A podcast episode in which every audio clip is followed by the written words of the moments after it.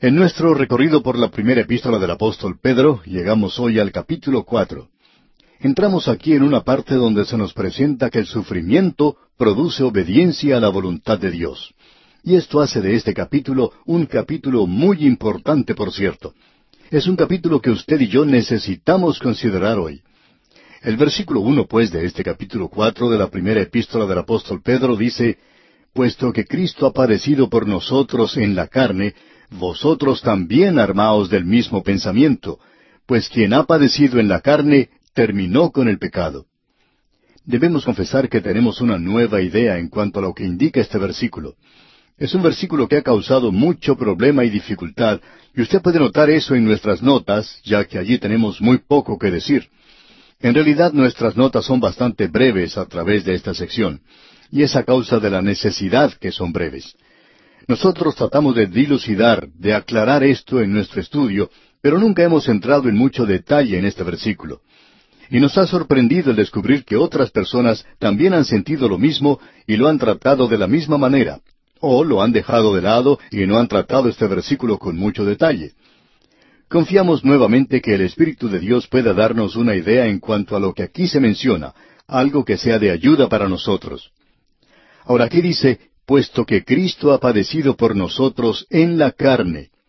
Ahora el comienzo de este versículo indica que se refiere a algo que ya se ha visto en el capítulo tres, específicamente en el versículo dieciocho, donde leímos porque también Cristo padeció una sola vez por los pecados, el justo por los injustos, para llevarnos a Dios, siendo a la verdad muerto en la carne, pero vivificado en espíritu. Estos dos versículos van juntos.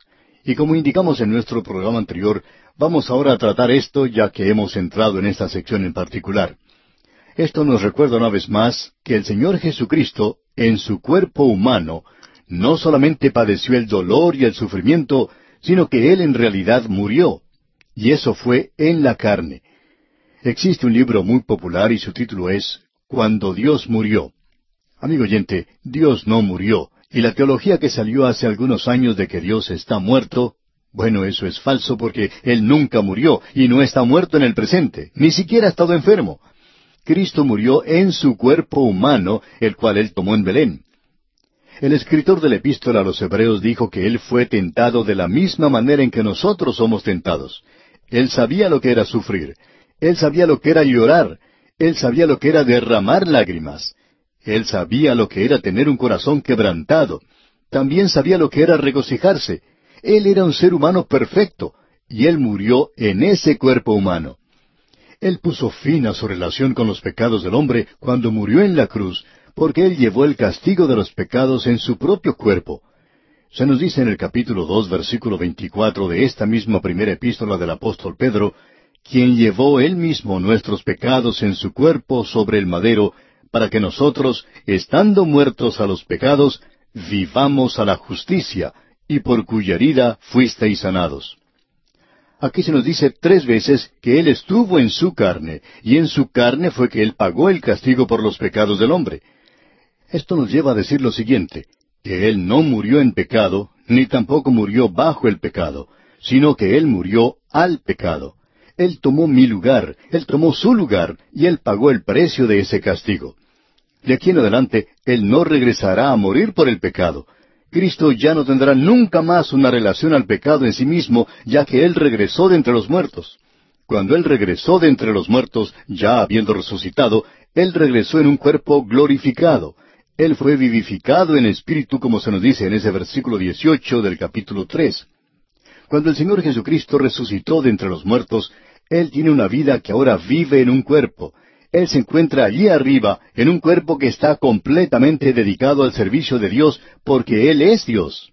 Y Él disfruta de un acceso completo y libre a Dios y a toda la creación, en su cuerpo. Cristo puede poner ese beneficio a nuestro alcance. Ahora se nos dice aquí que nosotros debemos armarnos del mismo pensamiento, es decir, que debemos tener el mismo pensamiento. Hay quienes tratan de decir que esto es como una resolución, pero no es nada de eso. De paso, digamos que este es un versículo bastante difícil. Es el pensamiento que lleva a la resolución. ¿Y cuál es? El ser del mismo pensamiento. Ahora, de esto es de lo que hablaba el apóstol Pablo cuando dijo, haya pues en vosotros este sentir que hubo también en Cristo Jesús.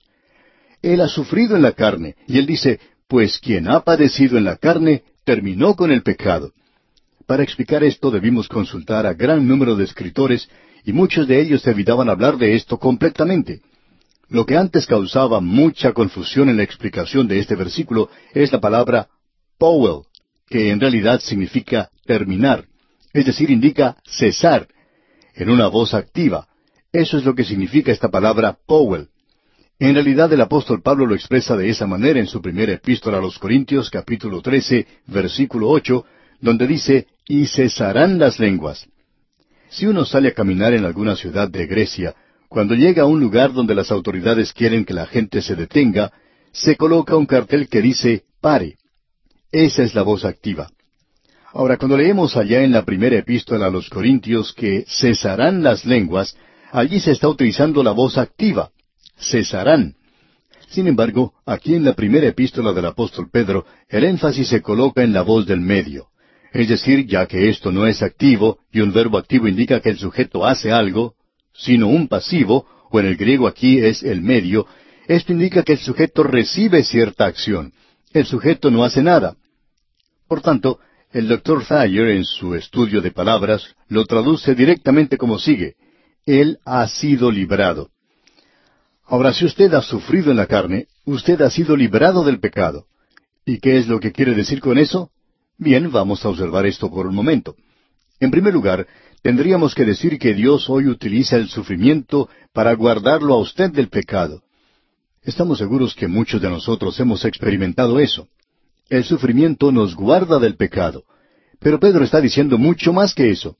Esta palabra que se usa aquí indica que ha sido librado del pecado. Ahora eso indica que Dios ha realizado una provisión adecuada para usted y para mí para poder vivir la vida cristiana. Como dice el doctor Griffith Thomas, este versículo aquí en la primera carta del apóstol Pedro expresa en muy pocas palabras lo que Pablo dice en el capítulo seis de su epístola a los romanos. ¿Y qué es eso? Bueno, es la provisión que Dios ha hecho para usted y para mí para que podamos vivir la vida cristiana. Pedro ha presentado esto de una manera muy clara, que nosotros hemos renacido por la palabra de Dios y el Espíritu de Dios. Y el Espíritu de Dios, por la palabra de Dios, producirá el Hijo de Dios. Y ese Hijo de Dios ahora tiene una nueva naturaleza. Esa nueva naturaleza no va a vivir en el pecado. La ilustración, y esta es una ilustración bíblica y se utiliza mucho, es el Hijo pródigo. El Hijo pródigo fue a la posilga, pero amigo oyente, él no era un cerdo. Él tenía la naturaleza de su padre. Él había vivido en una mansión maravillosa. Y este muchacho tenía la misma naturaleza de su padre, y a él no le gustaba comer en el pesebre allá en la posilga. A él no le gustaba comer los desperdicios que comían los cerdos. A él le gustaba sentarse a una mesa bien tendida, con un mantel blanco y limpio, comer con un cuchillo y tenedor decentemente, tener ante él un buen pedazo de carne y los otros alimentos que hacen una buena comida. Ese muchacho no apreciaba mucho el tener que cuidar la posilga. Él tenía la naturaleza de su padre. Ahora eso es lo que Pedro está diciendo aquí, y él está diciendo lo mismo que Pablo decía. Usted ahora está identificado con Cristo. Cuando usted va al Señor Jesucristo y ha nacido de nuevo, el Espíritu de Dios le ha bautizado. Es decir, Él le ha identificado a usted con Cristo. Ahora permita que esa forma de pensar, ese pensamiento, esté también en usted. Cristo se encuentra allá arriba, a la diestra de Dios, completamente dedicado al servicio de Dios por usted y por mí. Ahora piensa usted realmente, amigo oyente, que si usted ha renacido, que si usted ha llegado a ser verdaderamente un hijo de Dios y tiene una nueva naturaleza, ¿piensa usted, amigo oyente, que puede vivir, que puede continuar en el pecado? Amigo oyente, podemos decir que somos calvinistas y aquellos que escuchan lo que decimos por radio saben que ponemos mucho énfasis en la seguridad del creyente, pero creemos que a veces eso se enfatiza demasiado y muchos de nuestros amigos armenios necesitan ser escuchados. Esa es la razón por la cual sentimos tanta amistad hacia los pentecostales. Ellos están produciendo una doctrina que ha sido prácticamente olvidada, y es la santidad. Y esa es la vida que debería vivirse por Dios en el presente. Amigo oyente, usted no puede ser un hijo de Dios y continuar viviendo en la posilga. Si usted hace eso, entonces usted es un cerdo. Los cerdos son los que viven en las posilgas, y les gusta. pero allí no viven los hijos. Por tanto, él dice aquí que Dios ha hecho ciertos arreglos para nosotros. Nacidos de nuevo, en nosotros mora el Espíritu, hemos sido bautizados por el Espíritu, identificados con Cristo, y ahora el Espíritu de Dios, como el apóstol Pablo indica no solo en Romanos capítulo seis, sino también en el capítulo siete de su epístola a los Romanos, demuestra que uno es derrotado si continúa viviendo en la carne. Pero en el capítulo ocho de esa epístola a los romanos, Dios proveyó al Espíritu Santo para vivir por el poder del Espíritu, y nuevamente regresamos a esto. Esta no es la voz activa. Aquí tenemos una palabra que no quiere decir cesar. Hemos sido librados. Dios ha provisto de todo para que usted y yo no tengamos que vivir en el pecado. Y estos graves pecados en los cuales vivía esa gente, muchos de nosotros los tenemos. Pero son pecados en los cuales no debemos vivir. Eso sería algo imposible para nosotros. Ah, el Hijo podría ir a la posilga, pero podemos estar seguros que Él no va a permanecer allí. Un día Él tendrá que levantarse y dirá, me levantaré e iré a mi Padre. Amigo oyente, si usted está viviendo en el pecado hoy y se siente cómodo en eso, entonces dudaríamos de su salvación. Porque si usted es un hijo de Dios, usted no puede hacer eso. Eso es algo importante de notar. Hay personas que preguntan, ¿puede un creyente hacer esto o aquello? Quizá lo haga una vez, pero si viviera en eso, entonces hay algo allí que está completamente mal. Este es un versículo muy importante, por tanto le hemos dedicado bastante tiempo. Queremos seguir adelante, pero antes diremos esto. Un hijo de Dios, con una nueva naturaleza, desea complacer a Cristo en todas las cosas. Y si usted no lo hace, entonces hay algo que anda muy mal. Esa es la razón por la cual creemos que el estudio de la palabra de Dios es algo esencial para el presente. Sabemos que hoy estamos interpretando algo con un instrumento de una sola cuerda. No somos músicos, así que solo tenemos una sola cuerda. Es decir, que hace falta la totalidad de la palabra de Dios, no sencillamente unos cuantos versículos de los cuales uno puede sacar algún pequeño sistema, algún sistema legal por el cual uno tiene que tratar de vivir, y que si usted sigue eso, entonces podrá vivir la vida cristiana. Usted no puede vivir la vida cristiana siguiendo ciertas reglas, amigo oyente. Usted solo puede vivir la vida cristiana teniendo la misma forma de pensar de Cristo y teniendo el Espíritu de Dios actuando en usted para agradar a Dios y para abstenerse de hacer cosas que pueden traer una desgracia. Bien, sigamos adelante. En el versículo dos de este capítulo cuatro de la primera epístola del apóstol Pedro leemos para no vivir el tiempo que resta en la carne conforme a las concupiscencias de los hombres, sino conforme a la voluntad de Dios. Pablo se expresa de una manera bastante fuerte en cuanto a esto, como usted bien recuerda cuando lee el capítulo ocho de la epístola a los romanos, allí él se expresa de una manera muy vigorosa. Él dice, porque los que son de la carne piensan en las cosas de la carne, pero los que son del Espíritu, en las cosas del Espíritu, porque el ocuparse de la carne es muerte, pero el ocuparse del Espíritu es vida y paz. Escuche bien, el ocuparse de la carne es muerte. ¿Qué es lo que quiere decir? ¿Que pierde usted su salvación? No, amigo oyente. Quiere decir que está muerto a la comunión con Dios. El apóstol Juan en su primera epístola capítulo uno, versículo seis dice, Si decimos que tenemos comunión con Él, y andamos en tinieblas, mentimos y no practicamos la verdad. Amigo oyente, usted no puede vivir en el pecado y a la vez tener comunión con Dios. Eso es lo que está evitando que la gente se acerque a la palabra de Dios. Esa es la razón, debemos confesar, por la cual los creyentes son una minoría. Y al pasar a través de la Biblia de la manera en que lo estamos haciendo nosotros, nos damos cuenta que estamos hablando a una minoría entre esa minoría, porque hay muchos en el presente que están tratando de encontrar algún atajo para la vida cristiana. Amigo oyente, no hay ningún atajo. Dios dijo que Él utilizaría el sufrimiento en su vida para evitar que usted pecara. Ahora Él dice aquí que usted no puede continuar viviendo en los pecados de la carne conforme a las concupiscencias de los hombres, sino conforme a la voluntad de Dios. O usted vive para complacer a los hombres, amigo oyente, o va a vivir para complacer a Dios. No puede hacer ambas cosas. Y en el versículo tres continúa Pedro diciendo, Baste ya el tiempo pasado para haber hecho lo que agrada a los gentiles, andando en lascivias, concupiscencias, embriagueces, orgías, disipación y abominables idolatrías. Simón Pedro señala aquí los pecados. En cierta ocasión se le preguntó a un amigo cuál era la causa o el secreto del ministerio de un gran predicador. Y ese hombre contestó, Él predica sobre el pecado y él siempre es específico cuando habla en cuanto al pecado. Él lo presenta de una manera muy clara. Pues bien, amigo oyente, Simón Pedro lo presenta aquí de una manera muy clara también. Él dice, baste ya el tiempo pasado para haber hecho lo que agrada a los gentiles andando en lascivias, es decir, vivir en el sexo en el presente. Luego dice, concupiscencias, y eso incluye muchas cosas.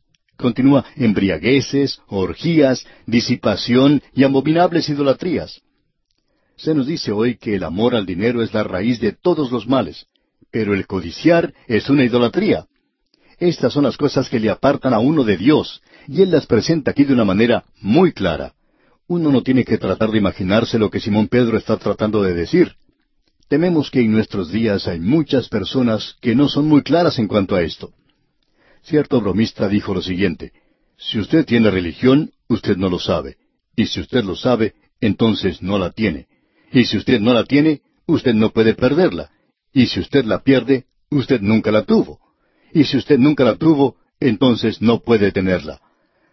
Algunas de las conversaciones que escuchamos hoy parecen decir las mismas cosas que esta persona.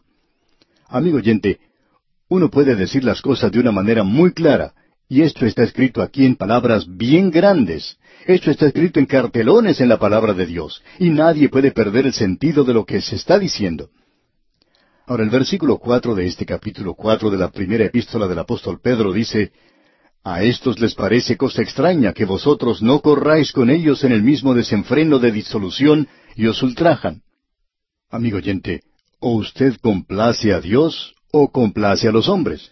Si usted está complaciendo a los hombres, entonces no está complaciendo a Dios. El Señor Jesucristo dijo que el mundo le odiaba a Él y que nos iba a odiar a nosotros también. Y si eso no sucede, entonces hay algo que no anda muy bien. Estas son las cosas que necesitan decirse y nosotros estamos tratando de decirlas.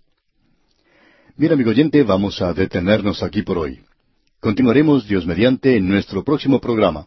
Y como es nuestra costumbre, le sugerimos leer el resto de este capítulo cuatro de la primera epístola del apóstol Pedro para estar así más familiarizado con su contenido para nuestro próximo estudio. Continuamos hoy, amigo oyente, recorriendo estas páginas de la primera epístola del apóstol Pedro. Estamos en el capítulo cuatro y quisiéramos ponerle al corriente de lo que estamos diciendo, porque esta es una porción muy importante, y ya hemos dedicado algún tiempo a los primeros versículos de este capítulo. Quisiéramos volver a leer algunos versículos y comentar brevemente algunas de las cosas que mencionamos en el programa anterior. En el primer versículo de este capítulo cuatro de la primera epístola del apóstol Pedro leemos puesto que Cristo ha padecido por nosotros en la carne, vosotros también armaos del mismo pensamiento, pues quien ha padecido en la carne terminó con el pecado. Hemos llamado a esta sección aquí, el sufrimiento produce obediencia a la voluntad de Dios. El apóstol Pedro presenta aquí de una manera muy clara que cuando la vida es fácil, existe el peligro de que nosotros nos apartemos a un estado donde aceptamos todo como si eso fuera algo especial para nosotros. Nosotros no valoramos la vida como debiéramos, no valoramos la vida como un creyente debería hacerlo. Me pregunto yo, ¿qué valor le da usted a la vida? El sufrimiento cambia todo eso. El sufrimiento para un hijo de Dios, y Dios permite que nosotros suframos para mantenernos lejos del pecado. Es algo que nos da un valor de la vida. Uno escucha decir a tantos jóvenes en el presente que han hecho esto o aquello para encontrar una nueva dirección en la vida. Muchos son los que presentan razones como esta por haber adoptado esa clase de vida equivocada. Uno de ellos estaba buscando nueva dirección para su vida y entonces abrigó una corriente juvenil rebelde. Debemos decirle al creyente hoy que el sufrimiento le va a dar a usted una nueva dirección en la vida, y eso es lo que descubrió el rey David cuando dice allá en el Salmo 66, versículo 10, Porque tú nos probaste, oh Dios, nos ensayaste como se afina la plata. Así es que Dios nos hace pasar por pruebas para poder hacernos acercar a Él mismo y para que valoremos la vida. Eso nos da una nueva dirección y un nuevo empuje en esta vida. Y ese es el propósito del sufrimiento. Ahora en el versículo dos de este capítulo cuatro de la epístola del apóstol Pedro dice, para no vivir el tiempo que resta en la carne conforme a las concupiscencias de los hombres, sino conforme a la voluntad de Dios. Nosotros no tomamos la vida como algo que se da por sentado, pero hemos sufrido, y Él utiliza ese sufrimiento para mantenernos apartados, alejados del pecado. Y ahora Él está comenzando a mirar hacia adelante al avanzar aquí en esta sección en particular. La vida es corta, y en el versículo tres Él dice, baste ya el tiempo pasado para haber hecho lo que agrada a los gentiles, andando en lascivias, concupiscencias, embriagueces, orgías, disipación y abominables idolatrías. Somos realmente insensatos al pasar nuestras vidas, después de haber sido convertidos, en las cosas que hacíamos antes. No podemos hacer eso, amigo oyente. Nosotros ahora estamos unidos a Él y no podemos andar con el mundo. Debemos vivir ahora para Dios. ¿Qué cosa más tremenda es esta, amigo oyente? La vida es corta y el tiempo pasa muy rápidamente, y debemos reconocer que debemos presentarnos ante Él algún día. Ahora el versículo cuatro de este capítulo cuatro de la primera epístola del apóstol Pedro dice, A estos les parece cosa extraña que vosotros no corráis con ellos en el mismo desenfreno de disolución y os ultrajan. El autor de estos estudios bíblicos, el doctor J. Vernon McGee, nos contaba que él trabajó cuando era joven en un banco. Comenzó a trabajar allí cuando solo tenía dieciséis años de edad, y cuando cumplió los diecisiete le dieron el cargo de cajero y se le dijo que dentro de un año más se le daría un ascenso. Y él pensaba que era muy popular en ese banco. Fue a una conferencia de jóvenes y allí hizo su decisión por Cristo. Esa fue la primera ocasión en que él expresó eso públicamente. Ahora él quería estudiar para el ministerio, y cuando regresó al banco presentó su renuncia. Aún así, los jefes le permitieron que trabajara media jornada solamente. Fueron muy buenos con él al hacer eso, pero él descubrió que ya no era tan popular en ese lugar. Era todo lo contrario. Los jóvenes con los cuales acostumbraba a salir antes, ahora le ponían en ridículo, y hacían eso bien porque sabían lo que había sido su vida antes. Y esa fue una de las decisiones, decía él, más difíciles que tuvo que tomar en esa época en particular. En aquellos días el doctor Magui iba a los bailes. En realidad era el presidente del comité de bailes de ese lugar. Él era un joven adolescente que hacía eso y pensó que se podía apartar de los bailes en forma gradual. Así es que una noche fue al baile con la idea de que no iba a bailar, solo iba a ver lo que pasaba junto con los otros muchachos. Cuando estaba en ese baile decía el doctor Magui que se sentía muy fuera de lugar y cierto joven que trabajaba con él en el banco y que no le apreciaba mucho porque el doctor Magui había sido ascendido sobre él y él no pensaba mucho del doctor Magui, especialmente cuando anunció que iba a estudiar para el ministerio. Ese joven se le acercó y le dijo, Este es un lugar muy malo para ser frecuentado por un predicador. Y esa era una gran verdad. Y el doctor Magui dice que él descubrió rápidamente que uno no puede separarse de esas cosas gradualmente, el mundo no lo aprecia mucho a uno cuando continúa de esa manera. Así es que, dijo el doctor Magui, él salió de ese lugar y no regresó nunca más. Amigo oyente, no creemos que usted pueda continuar pecando si usted es un hijo de Dios. Usted debe hacer su elección y unirse a Él. Él ya no sufre más. Él sufrió aquí una vez, pero ahora Él puede ayudar. Él envió al Espíritu Santo para que morara en usted. Nosotros hemos sido bautizados en el cuerpo de los creyentes, como ya nos lo ha señalado Pedro. Y ahora, estando llenos del Espíritu Santo, podemos vivir para Dios. Usted no lo puede hacer por sus propias fuerzas, amigo oyente, y es mejor que se convenza de eso. Ahora el versículo cinco de este capítulo cuatro de la epístola del apóstol Pedro dice, Pero ellos darán cuenta al que está preparado para juzgar a los vivos y a los muertos. El Señor Jesucristo va a juzgar algún día. El creyente sabe que Él tendrá que presentarse ante el tribunal de Cristo. El Señor va a juzgar al mundo. Ahora, ¿juzgará Él a los creyentes? Por cierto que lo hará, amigo oyente. No en lo que se refiere a la salvación, porque usted ya es un hijo de Dios. Usted no va a conseguir pasar inadvertido delante de Él, porque Él va a juzgar al mundo. Amigo oyente, si Dios juzga a los creyentes hoy, ¿sabe cómo lo hace? Él disciplina a sus hijos, y si lo hace, es mejor que el incrédulo tome nota de esto. A él le sirve de advertencia de que algún día llegará el juicio. Y en el versículo seis leemos, Porque por esto también ha sido predicado el Evangelio a los muertos, para que sean juzgados en carne según los hombres, pero vivan en espíritu según Dios. Dios quiere que el Evangelio sea predicado a todos los hombres. Si ellos no escuchan el Evangelio y no responden al Evangelio, Pedro indica claramente aquí que ya están muertos en sus delitos y pecados y que serán juzgados como los hombres en la carne. Pero si ellos aceptan a Cristo, entonces pueden vivir de acuerdo con Dios en el Espíritu. Y eso es lo que el Señor Jesucristo presentó de una manera muy clara cuando dijo allá en el Evangelio según San Juan capítulo cinco versículo veinticuatro De cierto, de cierto os digo, el que oye mi palabra y cree al que me envió, tiene vida eterna, y no vendrá a condenación, mas ha pasado de muerte a vida. Él se encontraba en un estado de muerte, y él amplificó esto cuando falleció Lázaro, y él dijo en el Evangelio según San Juan capítulo once, versículos veinticinco y veintiséis, Yo soy la resurrección y la vida, el que cree en mí, aunque esté muerto, vivirá, y todo aquel que vive y cree en mí, no morirá eternamente. ¿Crees esto?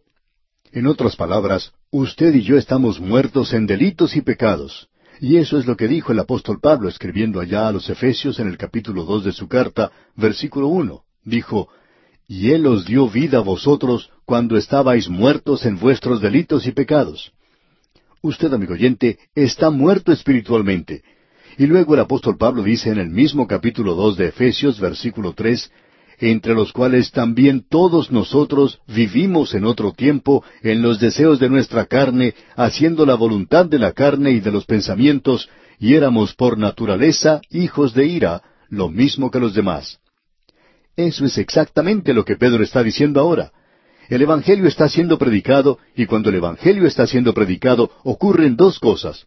Algunos lo aceptan, y si lo aceptan, entonces van a vivir para Dios ellos van a vivir por toda la eternidad. Y los otros son los hombres y mujeres que están muertos en delitos y pecados, y están muertos para Dios a través de toda la eternidad. Es decir, que no tienen ninguna relación con Él. Esta es una declaración tremenda la que encontramos aquí, amigo oyente. Ahora, pasando al versículo siete de este capítulo cuatro de la primera epístola del apóstol Pedro, leemos Mas el fin de todas las cosas se acerca.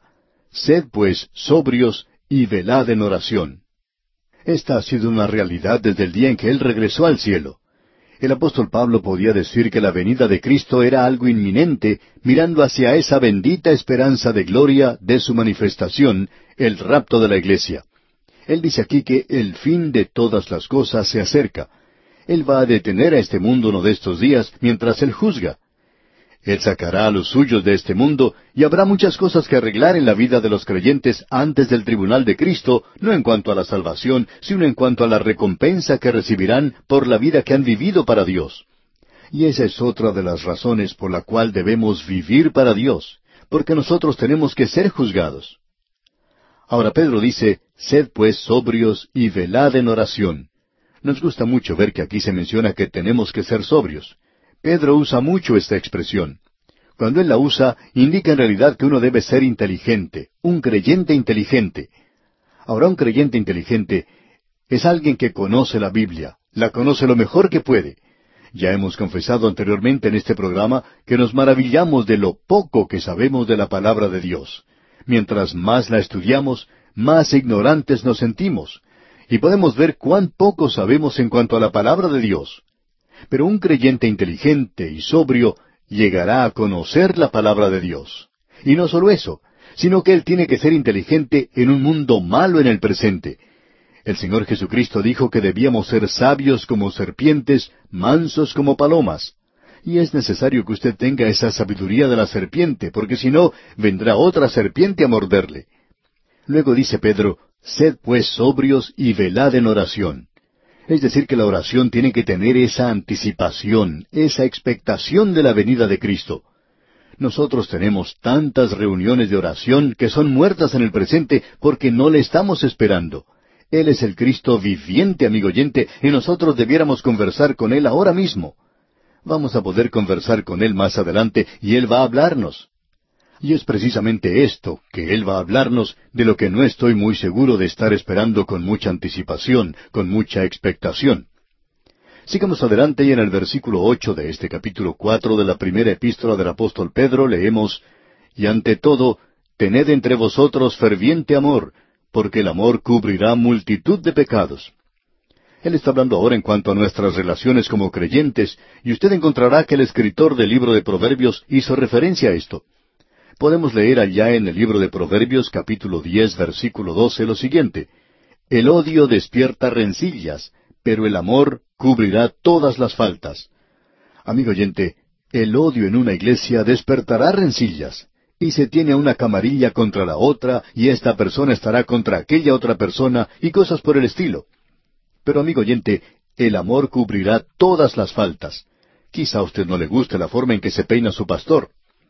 En cierta ocasión un pastor mencionó que él tenía un poco de cabello muy difícil de peinar y cada vez que terminaba de peinarlo se volvía a levantar como alambre de púas.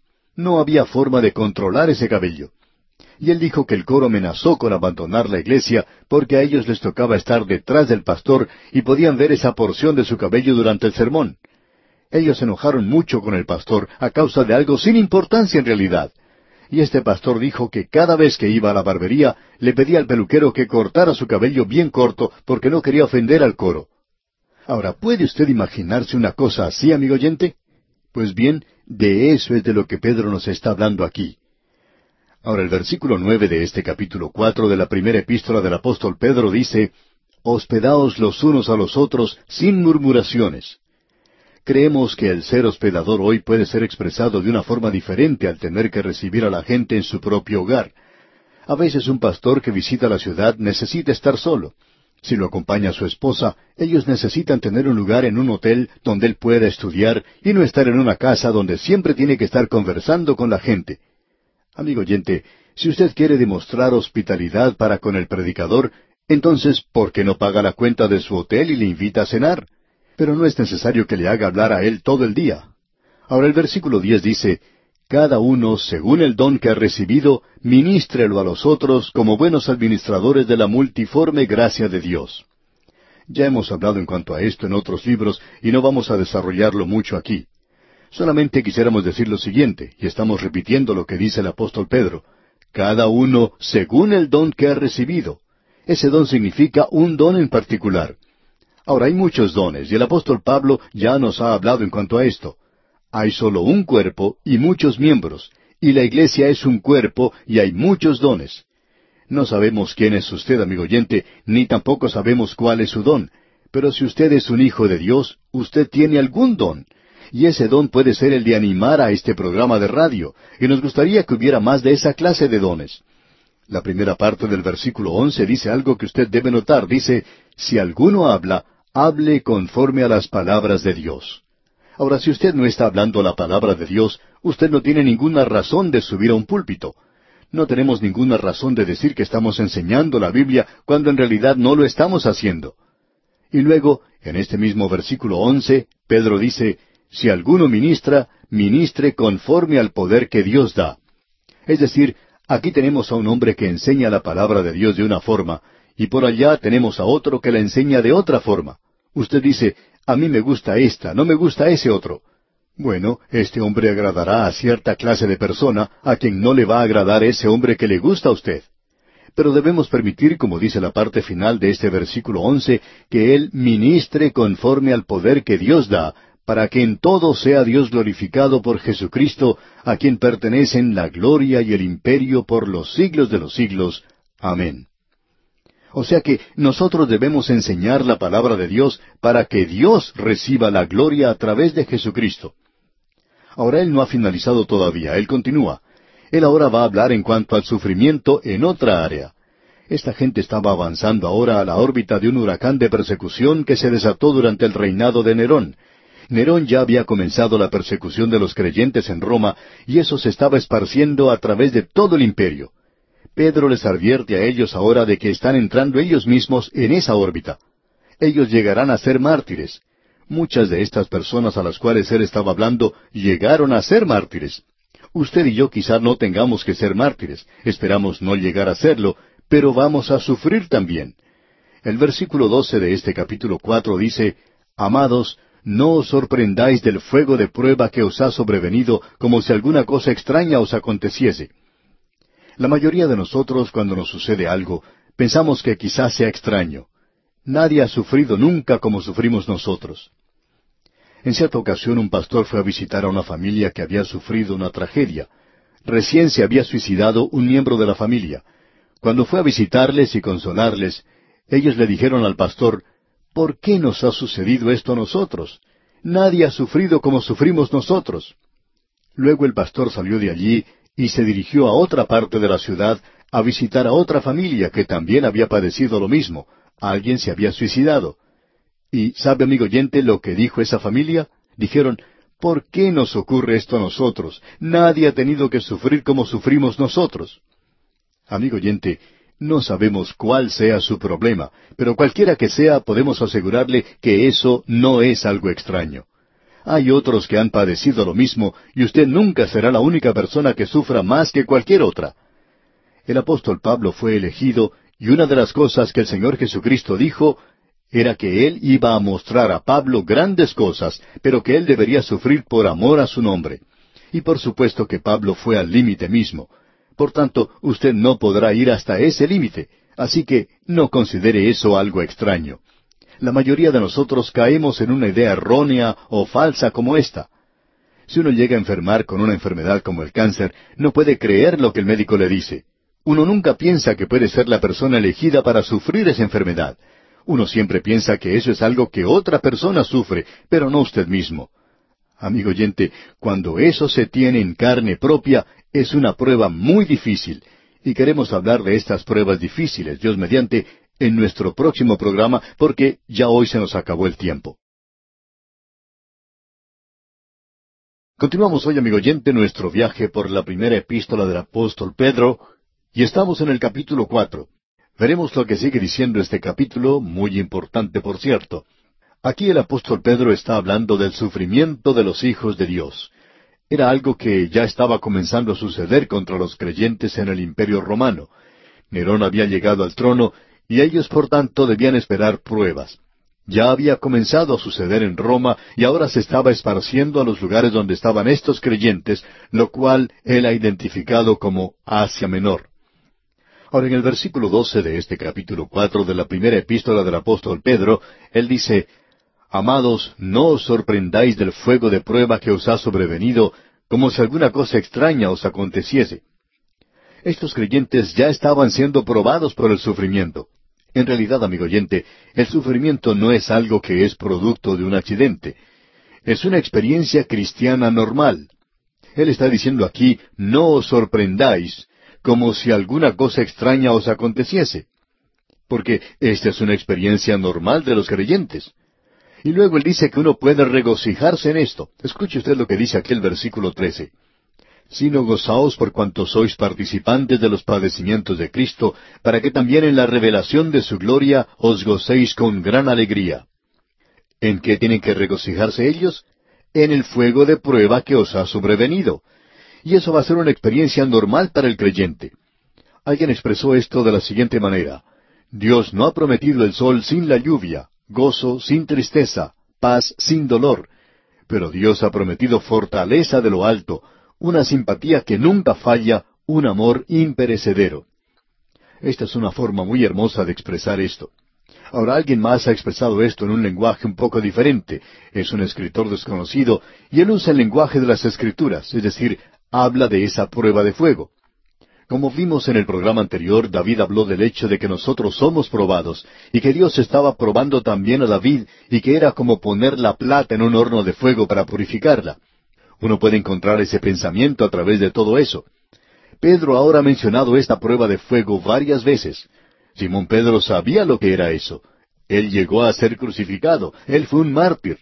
David, por cierto, también conocía lo que era pasar por ese horno de fuego. David fue castigado por sus propios pecados, y esa es la razón por la cual uno nunca le escucha quejarse o lamentarse. Él sencillamente pide una cosa, y es que él no llegue a perder su comunión con el Señor. Él quería que el gozo de su salvación fuese restaurado. Él quería tener comunión con Dios. Dios le tomó aparte y le disciplinó de una manera bastante dura. Opinamos que el Señor podría haber pensado que le había castigado demasiado, pero David nunca se quejaba. Ahora escuche esto que habíamos mencionado antes, que dijo alguien más, es una poesía que creemos expresa ese pensamiento de una manera mucho mejor de lo que podríamos hacerlo nosotros. Escuche usted. De las tinieblas de la mina, de la humedad y del moho, del horno de fuego sale cada grano de oro, aplastado en átomos y nivelado al polvo más humilde, sin tener un corazón que muestre simpatía, sin tener una mano en que confiar. Derretido y martillado y golpeado, parecería que el martirio nunca iba a terminar. Ah, para recibir tal prueba de fuego, ¿qué había hecho el oro? Ah, que la misericordia me dejara en ese lugar tan tenebroso, en la humedad y el moho.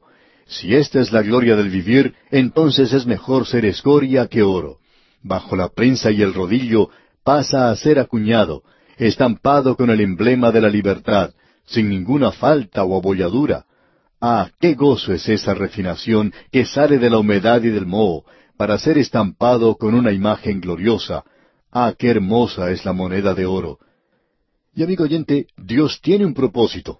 Y en el versículo trece leemos, sino gozaos por cuanto sois participantes de los padecimientos de Cristo, para que también en la revelación de su gloria os gocéis con gran alegría. Esto es muy importante notar de nuestra parte. ¿Nos regocijamos nosotros en las pruebas? ¿Por qué? Bueno, porque el sufrimiento nos prepara para la venida de Cristo. Eso es lo mismo que expresó el apóstol Pablo allá en su epístola a los Romanos capítulo ocho versículo diecisiete, donde dice, Y si hijos, también herederos, herederos de Dios y coherederos con Cristo, si es que padecemos juntamente con Él, para que juntamente con Él seamos glorificados. Creemos que es necesario enfrentarnos a esto. No hay ningún atajo en cuanto al vivir la vida cristiana. No hay ningún camino que sea más fácil. El pensamiento que tenemos aquí es este, como lo expresamos el otro día en la cita que presentamos, de que la vida cristiana es un banquete porque el Señor nos ha invitado a eso, a la mesa de salvación. Es un banquete, pero no es un paseo por el campo. Nosotros tenemos que sufrir y testificar por Él. Esto será expresado a su venida algún día. Esa es la razón por la cual expresamos claramente que nos vamos a avergonzar al sentarnos al lado del apóstol Pablo en la gloria y estar en su mismo nivel, porque él sufrió. También tenemos a Simón Pedro. A él le podemos criticar en el presente, pero amigo oyente, nosotros vamos a admirarle cuando lleguemos al cielo. La palabra de Dios nos presenta claramente que esa es la forma en que se debe vivir la vida cristiana. El sufrimiento es lo que hace que usted crezca, se desarrolle, Hoy se habla tanto de las relaciones entre el esposo y la esposa que todo tiene que ser fácil y sin problemas en el hogar, porque si no, no es hogar. Amigo oyente, no estamos de acuerdo con eso. La muerte va a venir, y sabemos que no hay nada que una más a un esposo con su esposa como la muerte de uno de sus pequeños. Ellos se abrazarán el uno al otro y se podrán consolar por medio del llanto y de la oración, y eso llega a ser algo realmente sagrado en la vida de ellos. Esto significa algo en la vida de ese matrimonio. Ahora en el versículo 14 dice, Si sois vituperados por el nombre de Cristo, sois bienaventurados, porque el glorioso Espíritu de Dios reposa sobre vosotros. Ciertamente de parte de ellos Él es blasfemado, pero por vosotros es glorificado. Este es un lenguaje un poco extraño. Si sois vituperados por el nombre de Cristo, sois bienaventurados, porque el glorioso Espíritu de Dios reposa sobre vosotros. Esa es una señal nuevamente de que usted es un hijo de Dios. La prueba de que usted es un hijo de Dios es que usted puede soportar el sufrimiento. Si a usted se lo está llevando cómodamente y se lo está alimentando muy bien y todo le sale, como decimos, a pedir de boca, entonces quizá usted no sea un hijo de Dios, amigo oyente, porque no es así como él actúa. Notemos ahora lo que sigue diciendo. El glorioso Espíritu de Dios reposa sobre vosotros. Ciertamente de parte de ellos Él es blasfemado, pero por vosotros es glorificado. Él ha sido glorificado sin importar lo que venga.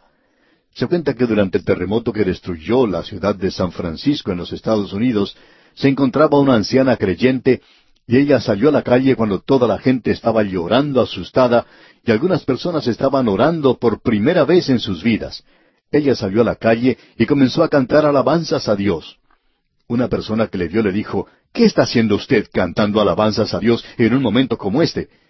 Y ella respondió, Le doy gracias a Dios, porque tengo Dios que es lo suficientemente fuerte como para sacudir esta tierra pequeña. Amén. Amigo oyente, hay muy pocos de nosotros que alabaríamos y cantaríamos a Dios en un momento como ese. Ahora el versículo quince de este capítulo cuatro de la primera epístola del apóstol Pedro dice, Así que ninguno de vosotros padezca como homicida, o ladrón, o malhechor, o por entremeterse en lo ajeno. Pedro coloca aquí al homicidio junto con los chismes y el criticar a los demás. No hace ninguna diferencia, y el apóstol Pablo dice la misma cosa. Pablo está de acuerdo con Pedro en todo, y podemos decir lo mismo de Pablo con Santiago. Todos estaban predicando el mismo Evangelio que produce la misma clase de vida. Por tanto, amigo oyente, nosotros no debemos estar sufriendo por nuestros propios pecados, si es que estamos sufriendo. Dios nunca lo prueba a usted con el pecado. Él nunca lo va a probar a usted con el mal. Él nunca va a hacer algo así. Santiago nos presentó eso de una manera muy clara. Y eso es exactamente lo que el apóstol Pedro nos está diciendo aquí ahora. Así que ninguno de vosotros padezca como homicida. ¿Por qué? Bueno, leamos el versículo 16. Pero si alguno padece como cristiano, no se avergüence, sino glorifique a Dios por ello. Hay algunas personas que se encuentran en la cárcel porque han cometido un crimen y así están siendo castigados por la sociedad. Pero amigo oyente, estas personas están sufriendo a causa de su propio pecado, y no se puede glorificar a Dios por ese sufrimiento en particular.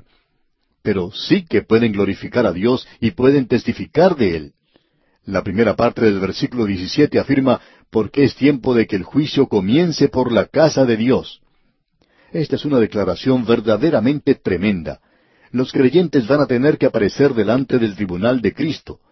Pablo nos habla de una manera muy clara en cuanto a esto allá en su segunda epístola a los Corintios, capítulo cinco, versículo diez, donde dice, porque es necesario que todos nosotros comparezcamos ante el tribunal de Cristo, para que cada uno reciba según lo que haya hecho mientras estaba en el cuerpo, sea bueno o sea malo. Todos nosotros los creyentes debemos comparecer ante el tribunal de Cristo para que cada uno reciba según lo que haya hecho mientras estaba en el cuerpo, es decir, mientras estaba viviendo aquí en la tierra. Así es que todos nosotros vamos a tener que presentarnos ante ese tribunal de Cristo. Y ahora el versículo 17 completo dice, porque es tiempo de que el juicio comience por la casa de Dios. Y si primero comienza por nosotros, ¿cuál será el fin de aquellos que no obedecen al Evangelio de Dios? Dios nos va a presentar ante el tribunal de Cristo.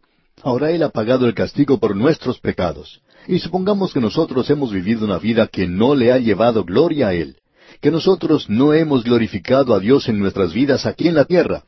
Amigo oyente, vamos a ser juzgados. Y si Dios va a juzgar a los suyos, amigo oyente, ¿qué en cuanto al mundo perdido que no quiere escuchar el Evangelio? Esta gente no está obedeciendo el Evangelio de Dios. Ahora el versículo 18 dice, Y si el justo con dificultad se salva, ¿en dónde aparecerá el impío y el pecador? Es decir, que apenas nos hemos salvado. Estos son sólo salvos por la muerte de Cristo y por su fe en Cristo. Así es la única manera en que nosotros podemos ser salvos. Y apenas nos hemos salvado, amigo oyente. Cuando uno observa su propia vida pasada, puede darse cuenta de la forma en que comenzó, la forma en que se apartó del camino y puede apreciar que no fue otra cosa sino un milagro de Dios que Él le haya salvado. Uno puede maravillarse por esto. Y aquí dice, el justo con dificultad se salva. Usted puede recordar una historia que hemos mencionado ya anteriormente en cuanto a Juan Wesley. Él habló de sí mismo como una rama que había sido arrebatada del fuego. Y eso es cierto con la mayoría de nosotros. Amigo oyente, cuando Juan Wesley fue a América como misionero, él no era salvo, él no era un creyente. Él mismo dijo eso. Él dijo que había ido a América a convertir a los indios, pero dijo, ¿quién va a convertir a Juan Wesley? Él se encontró con el gobernador del estado donde trabajaba. Este hombre era un noble de Gran Bretaña y él había sido enviado como administrador de esa zona. Era por supuesto una persona muy rica con un título y se había casado también con una muchacha muy joven. Ahora aquí tenemos a Juan Wesley, un joven también, y usted ya sabe lo que sucede. Ese joven y esa muchacha comienzan a observarse el uno al otro. Juan Wesley tiene que haberse enamorado de ella. Él le rogó a ella que abandonara a su esposo y que se fuera a vivir con él entre los indios. Él pensó que era un creyente y que era un misionero. Sin embargo, ella le envió de regreso a Inglaterra y le dijo, esto no va a dar un buen resultado. Yo te amo y siempre te amaré, pero Dios te ha llamado para hacer algo por Él. Evidentemente ella era creyente, así es que le envía de regreso a Inglaterra. Él dice que trató de bajarse de ese barco que le llevaba de regreso a su país por tres veces y que ella le hizo regresar. Así es que él regresó a Inglaterra. Y cierta noche escuchó a un hombre que predicaba sobre el libro de Gálatas. Y más adelante él pudo decir que había sentido algo cálido en su corazón. Él se dio cuenta que ahora había confiado en Cristo, en Él solamente para su salvación, y que se le había dado a Él la seguridad de que sus pecados habían sido perdonados. Ahora bien, si el justo, como dice aquí Pedro, con dificultad se salva, como una rama arrebatada del fuego, como dice el apóstol Pablo, ¿en dónde aparecerá el impío y el pecador? Amigo oyente, usted que nos escucha ahora y no es aún creyente, sepa que quien le habla con dificultad ha sido salvo, y eso solo por confiar en Cristo.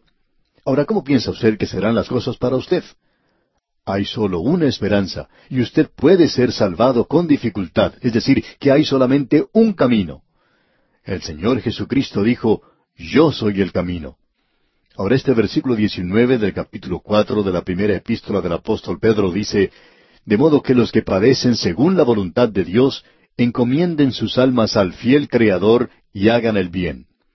Aquellos que han sufrido verdaderamente saben lo que es encomendarse. Esto es lo mismo que Pablo mencionó allá en su segunda epístola a Timoteo capítulo uno versículo doce. Porque yo sé a quién he creído, y estoy seguro que es poderoso para guardar mi depósito para aquel día. Es decir, aquello que he puesto en sus manos. Ahora hay algunas personas que opinan que es el Evangelio que ha sido dado a Pablo. Bueno, podemos estar de acuerdo con eso. Pero pensamos que hay un significado más profundo aquí, y es este. Pablo dice, yo fui a Cristo y le entregué todo, hice mi depósito. Aquello que consideraba ganancia lo he considerado pérdida, y aquello que era una pérdida ha llegado a ser ganancia para que yo pueda obtener a Cristo. Él tenía unas ocho cosas diferentes en las cuales confiaba por sí mismo, pero todo eso se convirtió en desperdicio que él había arrojado, que él había desechado, en lo cual ya no confiaba más, y sólo tenía un camino, y ese camino era Cristo Jesús. Pablo dice, yo confié en Él. Y eso es lo que significa aquí. Pedro dice, encomienden sus almas al fiel Creador. Amigo oyente, ¿ha confiado usted verdaderamente en Él? Estamos seguros que hay muchos que tienen una caja de seguridad en el banco. En esa caja de seguridad se colocan las cosas de mucho valor y uno puede acostarse a dormir tranquilo sin preocuparse por esas cosas. Ahora, amigo oyente, yo me acosté a dormir anoche y no tuve que preocuparme por mi alma. ¿Sabe por qué? Usted puede decir, bueno, eso no vale mucho y no vale la pena colocarle en una caja de seguridad en el banco. Y usted tiene razón. Sin embargo, yo dormí anoche en paz porque el Señor Jesucristo está cuidando de todo eso. Yo he hecho mi depósito en Él y confío en Él hoy. Dígame, ¿ha hecho usted su depósito en Él? ¿Se ha entregado usted y su alma a Él? Amigo oyente, si usted ha hecho eso, aunque vengan los problemas y las dificultades, y cuando tenga que pasar por días tenebrosos y le toque andar por el valle, amigo oyente, usted puede hacerlo sabiendo que Él cuidará de usted. Permítame leerle esto nuevamente. Dios no ha prometido un cielo siempre azul, caminos llenos de flores por los cuales podamos andar. Dios no ha prometido el sol sin lluvia, gozo sin tristeza, paz sin dolor. Dios no ha prometido que no llegaríamos a conocer las pruebas y las tentaciones, los problemas y la aflicción. Él no nos ha dicho que no vamos a llevar una carga, algún cuidado. Dios no ha prometido caminos fáciles y amplios, un andar sin problemas, sin necesitar un guía. No ha prometido un camino en el cual no encontremos una montaña rocosa y escarpada y empinada, un río turbulento y profundo. Pero Dios ha prometido fortaleza para el día, descanso del trabajo, luz para el camino, gracia para las pruebas, ayuda de lo alto, simpatía inagotable, amor imperecedero. Esto fue escrito por Annie Johnson. Amigo oyente, ¿ha hecho usted su depósito? ¿Ha encomendado su alma al Señor? Esta es una sección maravillosa de la palabra de Dios. Llegamos ahora al capítulo cinco. Y solo podemos llegar al umbral de este capítulo en el día de hoy, y aquí vamos a ver el sufrimiento en la segunda venida de Cristo, todo esto presentado junto. ¿Cuál es la relación del sufrimiento en la segunda venida de Cristo? ¿Qué es lo que hace por nosotros? Bueno, hace dos cosas. Por lo menos nosotros hemos dividido esto en dos partes.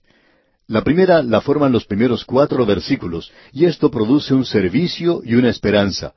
Del versículo cinco al catorce produce humildad y paciencia. Ahora, la segunda venida de Cristo, si usted realmente cree en ella y se está haciendo, se está agarrando a ella, a la inminente venida de Cristo, ella está en sus planes, ella está en su programa, en su futuro. Deberíamos colocarla en nuestro plan, en nuestro programa. Nosotros decimos que debiéramos tener un plan para nuestra vida y cosas por el estilo. Pero, ¿qué en cuanto a la segunda venida de Cristo? Cuando Él venga para sacarle de este mundo y luego regrese con usted cuando Él venga a reinar a la tierra. ¿Está eso en su programa? ¿O es algo etéreo, algo efímero que está por allá en el espacio, una quimera que en realidad no tiene ningún significado en su vida? Esto no es solamente una doctrina, es algo que entra en nuestras vidas y no hay ninguna otra cosa que pueda alentar más sus esperanzas en un momento de dificultad y sufrimiento. No es sólo el conocimiento, no es sólo una creencia, sino la realidad de la segunda venida de Cristo.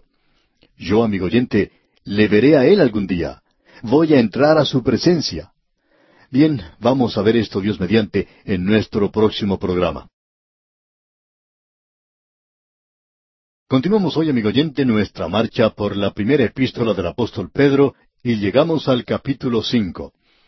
Este será nuestro último estudio en esta primera epístola del apóstol Pedro. Tenemos aquí el sufrimiento en la segunda venida de Cristo. La vida cristiana comienza con el sufrimiento del Señor Jesucristo en la cruz por usted y por mí. Él pagó por la culpa de sus pecados y los míos. Y luego tenemos el sufrimiento del Hijo de Dios en el presente porque Él usa esto en nuestras vidas para afinarnos, para hacer de nosotros la clase de creyentes que Él puede usar en el momento en que Él desea usarnos. En los primeros cuatro versículos de este capítulo cinco vemos que produce servicio y esperanza tenemos los sufrimientos de Cristo en el pasado, el sufrimiento de los santos en el presente, y este es el mapa que Dios usa. Y luego tenemos el sufrimiento en la segunda venida de Cristo, cuando Él viene a llevar a su iglesia. Ese será un momento de gran bendición, y nuestro sufrimiento en el presente está relacionado con eso. El primer versículo, pues, de este capítulo cinco de la primera epístola del apóstol Pedro dice, Ruego a los ancianos que están entre vosotros, yo anciano también con ellos, y testigo de los padecimientos de Cristo, que soy también participante de la gloria que será revelada. Pedro comienza afirmando su posición. Él ni siquiera se llama a sí mismo apóstol. Él está hablando aquí del hecho de que él es un anciano. Él dice, yo anciano también con ellos.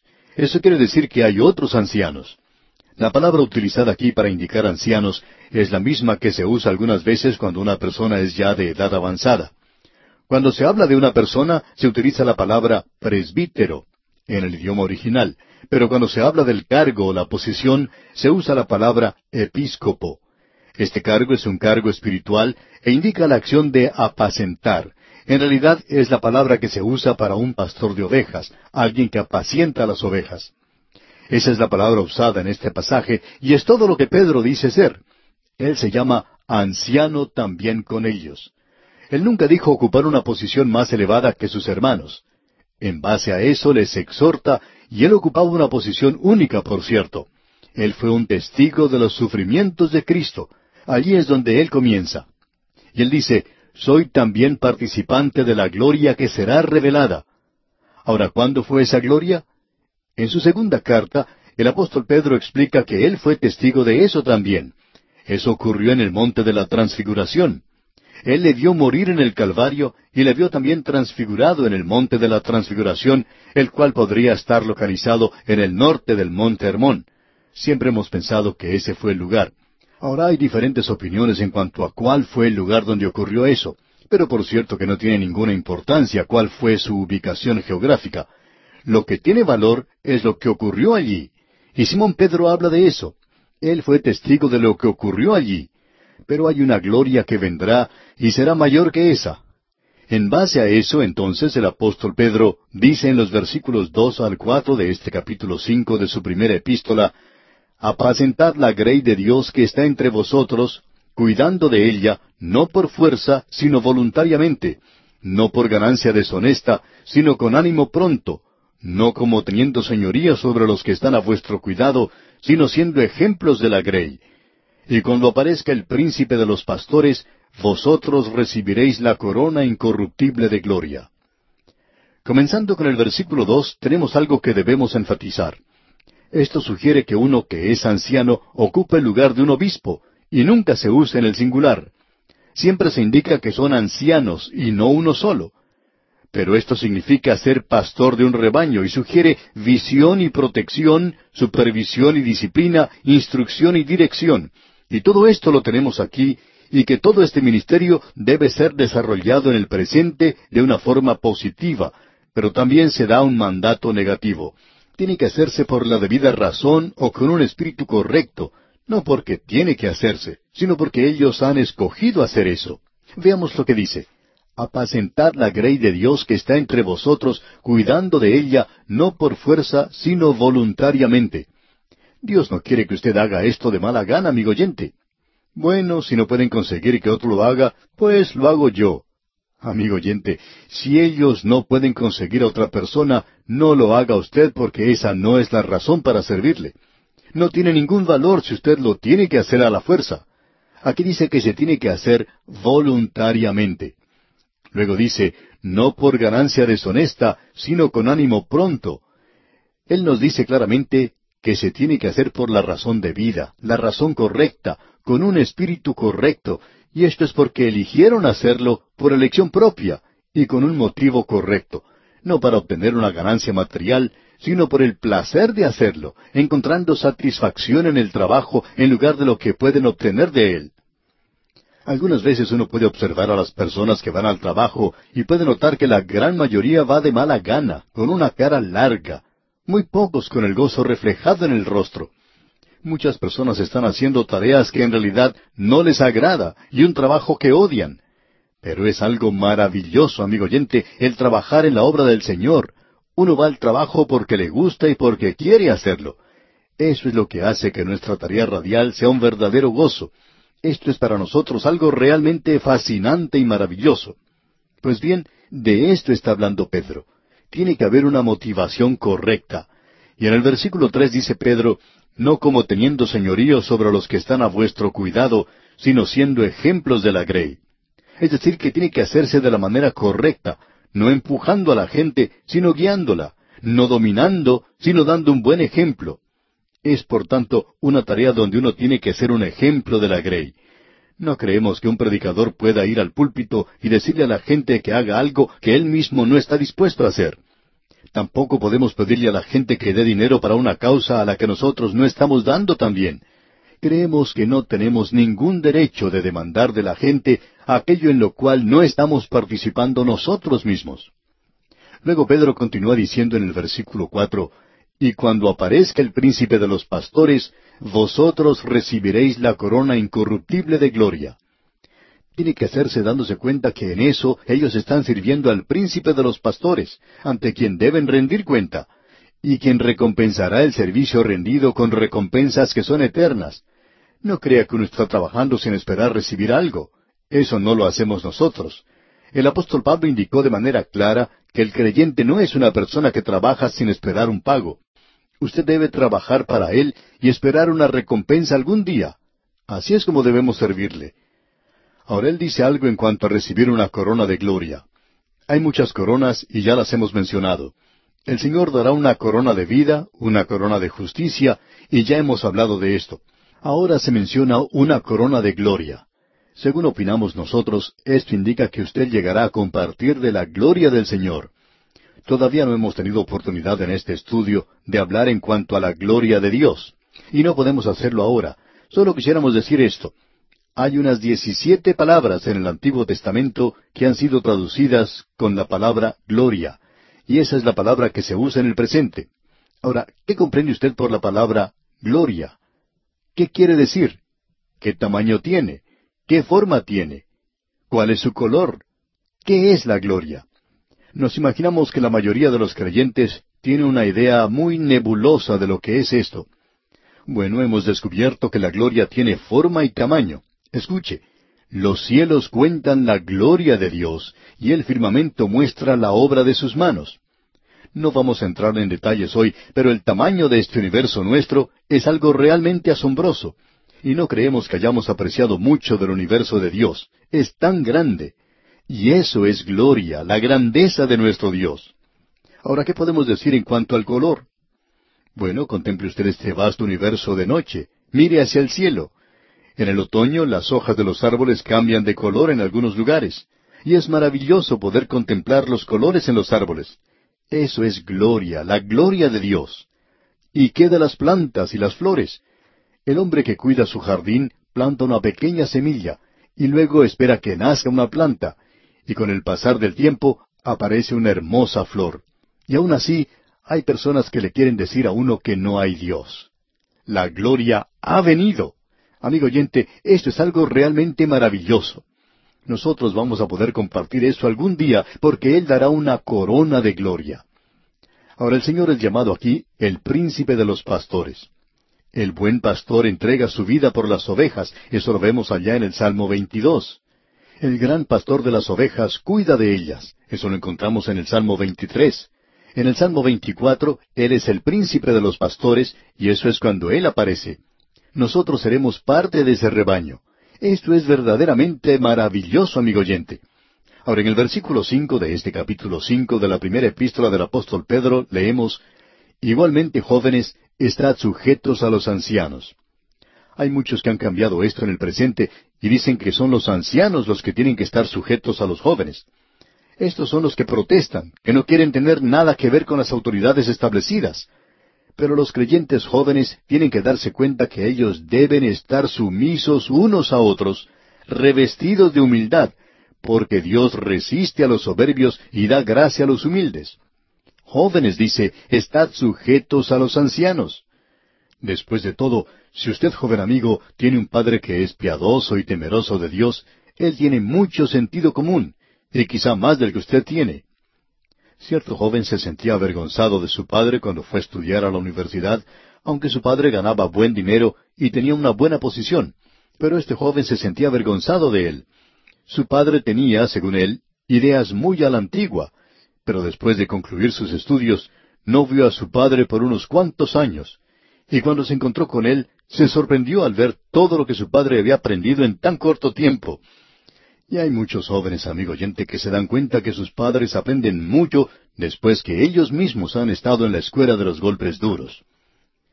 Luego, prosiguiendo con este mismo versículo cinco, Pedro dice, y todos sumisos unos a otros. Los creyentes no deben insistir en que se hagan las cosas a su manera, por encima de los demás. Dice aquí, y revestidos de humildad. Aquí nos encontramos en un pasaje que nos enseña que el sufrimiento produce humildad y paciencia en vista de la venida de Cristo. Él dice en la segunda parte de este versículo cinco, revestidos de humildad, porque Dios resiste a los soberbios y da gracia a los humildes. Aquí tenemos algo que es verdaderamente maravilloso. Pedro ha hablado mucho en cuanto a este asunto de la humildad y también de la gracia. Una persona orgullosa o soberbia no puede disfrutar de la gracia de Dios. Eso sucede solamente cuando nos acercamos en humildad y tenemos que estar revestidos de ella. En realidad es como si nos pusiéramos una armadura. Ese es el cuadro que se presenta aquí. Esa debe ser la actitud del Hijo de Dios. El que establecerá justicia es Jesucristo, y Él arreglará las cosas cuando regrese a este mundo. Usted no lo puede hacer, amigo oyente, aunque crea lo contrario. Ahora el versículo siete de este capítulo cinco de la primera epístola del apóstol Pedro dice echando toda vuestra ansiedad sobre Él, porque Él tiene cuidado de vosotros. Esto habla de la ansiedad. Venid a mí todos los que estáis trabajados y cargados, y yo os haré descansar.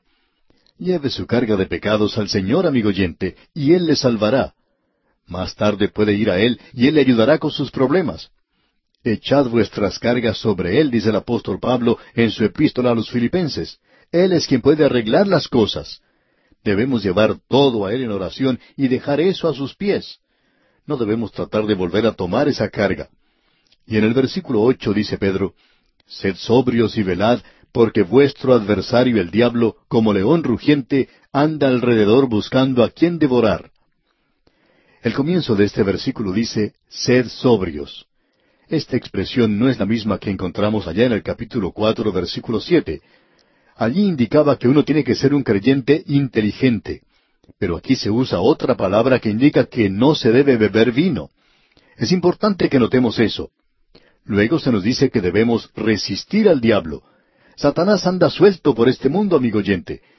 Y en el versículo nueve de este capítulo cinco de la primera epístola del apóstol Pedro leemos en la primera parte, al cual resistid firmes en la fe.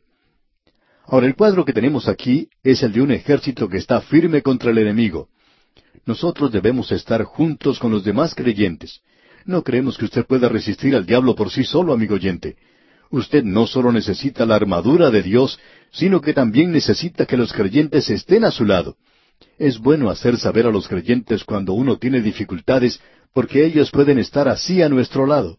Necesitamos eso, y eso es lo que quiere decir esto de resistir firmes en la fe. Y la última parte de este versículo nueve dice, sabiendo que los mismos padecimientos se van cumpliendo en vuestros hermanos en todo el mundo. Ahora en el versículo diez dice, mas el Dios de toda gracia, que nos llamó a su gloria eterna en Jesucristo, nosotros no tenemos gloria en nosotros mismos. La iglesia es en cierto sentido como la luna. La luna refleja la luz del sol. Es sólo una luz reflejada. Nosotros vamos a compartirla en Cristo Jesús. En realidad la palabra Jesús no está en los mejores manuscritos. Quiere decir en Cristo. Es esa expresión bien conocida con la cual hemos tratado anteriormente. Ahora aquí sigue diciendo en el versículo diez, después que hayáis padecido un poco de tiempo, Él mismo os perfeccione. Esto indica que Él es quien nos perfeccionará. Y continúa diciendo en la parte final de este versículo diez, afirme, fortalezca y establezca. Esto quiere decir fortalecer a los creyentes. El Señor le dijo a Simón Pedro, fortalece a los hermanos y luego establéceles. Eso quiere decir restaurarles. Y en el versículo once dice Pedro, A Él sea la gloria y el imperio por los siglos de los siglos. Amén. Luego él sigue con una postdata aquí en el versículo doce. Por conducto de Silvano, a quien tengo por hermano fiel, os he escrito brevemente, amonestándoos y testificando que esta es la verdadera gracia de Dios en la cual estáis. Silvano fue quien escribió esto. Si a usted no le gusta el griego utilizado, pues puede echarle la culpa a Silvano. Y ahora en el versículo trece dice, la iglesia que está en Babilonia. Creemos que esto se refiere literalmente a Babilonia. Pedro es demasiado práctico para hablar en sentido figurado. Y en el versículo trece dice, la iglesia que está en Babilonia, elegida juntamente con vosotros, y Marcos mi hijo, os saludan. Ahora aquí vemos que Marcos terminó haciendo bien las cosas. Y en el último versículo dice Pedro, Saludaos unos a otros con ósculo de amor. Paz sea con todos vosotros los que estáis en Jesucristo. Amén. Hay muchas cosas que podríamos enfatizar aquí. Por ejemplo, el ósculo de amor. Bueno, tenemos que estar seguros de que se trata del beso correcto. Alguien dijo, el beso para una muchacha joven es esperanza, para una mujer casada es fe, y para una solterona es caridad. Creemos, amigo oyente, que es mejor dar un apretón de manos. Bien, y así concluimos nuestro estudio de esta primera epístola del apóstol Pedro. Esperamos que haya sido de gran bendición para usted.